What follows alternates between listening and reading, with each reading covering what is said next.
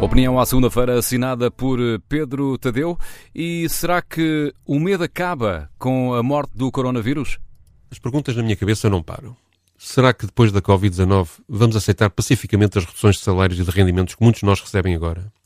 Será que depois da Covid-19 vamos continuar a trabalhar num pequeno computador em casa, na mesa de sala de jantar? Será que depois da Covid-19 vamos ser obrigados a endividar-nos excessivamente e deixar a nossa qualidade de vida dependente da bondade de um juro e da dimensão de uma comissão bancária? Será que depois da Covid-19 vamos aceitar a degradação da segurança social, das reformas, do subsídio de desemprego, tal como aconteceu na última crise? Será que depois da Covid-19 vamos deixar de ter professores por uma dúzia deles ensinar quase toda a população escolar através da internet ou da televisão? Será que depois da Covid-19 vamos admitir o controle de doenças pelos dados detectados nos nossos telemóveis e a conclusão do processo de eliminação total da vida privada iniciado há 30 anos? Será que depois da Covid-19, depois de termos discutido o que mais valia na balança, se o prato da vida humana se o prato da economia. Não vamos pesar agora a diferença entre o prato da vida no planeta Terra com o prato da recuperação económica?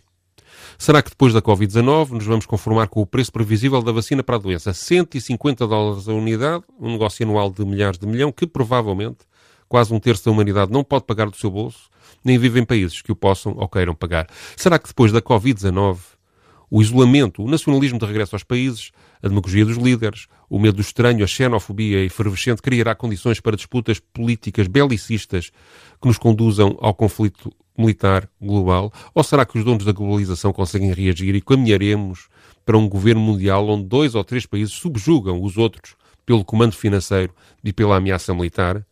Será que a paz, depois da Covid-19, deixou de ser um objetivo humano?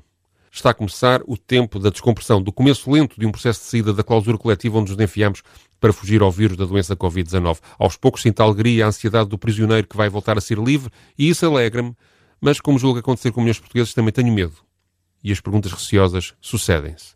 Tenho medo, em primeiro lugar, de uma segunda vaga global de contágio do novo coronavírus. Este medo foi-nos ensinado pela história, a história das pestes e das epidemias no mundo, e que mostra haver quase sempre uma segunda ou terceira vagas destas doenças. A pneumónica, ou a gripe espanhola, como ficou conhecida, a pandemia de há 100 anos, precisamente há 100 anos, teve três vagas e estacionou pelo menos 17 milhões de pessoas. Há quem pense que foram 50 ou até 100 milhões. A maior parte destas mortes aconteceu na segunda vaga, que começou em agosto, depois de uma primeira, relativamente pouco mortal, ter deflagrado em março de 1918 num campo militar no Kansas, nos Estados Unidos da América.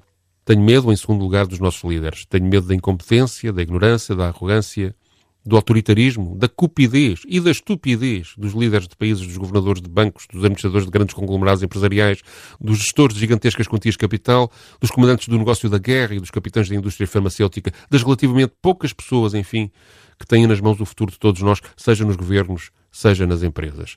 Com a economia tão fragilizada pela paragem de atividade neste início de ano, a ambição de recuperar depressa vai ser gritada por milhões de trabalhadores e pequenos empresários que enfrentam o desemprego, a perda de rendimentos e a pobreza. Esta exigência, esse grito legítimo de salva a economia, facilitou caminho para a manipulação das massas e para o regresso da ganância, do abuso dos mais poderosos sobre os mais frágeis, da aceitação compungida da degradação das condições de vida em troca de um mínimo de recursos de sobrevivência e aumento de riqueza e poder para os senhores do costume. É isso também o que a história dos séculos XX e XXI nos ensinam, que aqueles que no início de uma crise ou de uma depressão acusamos de serem culpados pela miséria e exploração são normalmente os mesmos que fazem gestão da recomposição da sociedade em função dos seus próprios interesses de curto e médio prazo, secundarizando os interesses mais perenes de toda a sociedade. Todos os receios do mundo pós-Covid que eu tenho são, afinal, receios do velho mundo defeitos que herdamos e que, ao contrário do que possa parecer, podem agravar-se.